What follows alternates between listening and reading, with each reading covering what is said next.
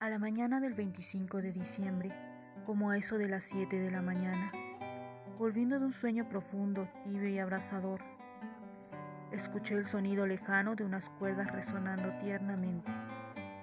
Salté de la cama, me coloqué las pantuflas y rápidamente salí de la habitación. Es él, me dije, mientras bajaba a prisa por las escaleras. Es él. Ha vuelto. En la sala estaba él, de espaldas, sentado en el sillón con su guitarra. Minué Inji. Bach se manifestaba en todos mis sueños nostálgicos de la infancia y pensé, esto es solo un sueño. Entonces desperté con la cara empapada y un tremendo nudo en la garganta. Él no volverá. Me hundí entre las cobijas y volví al sueño.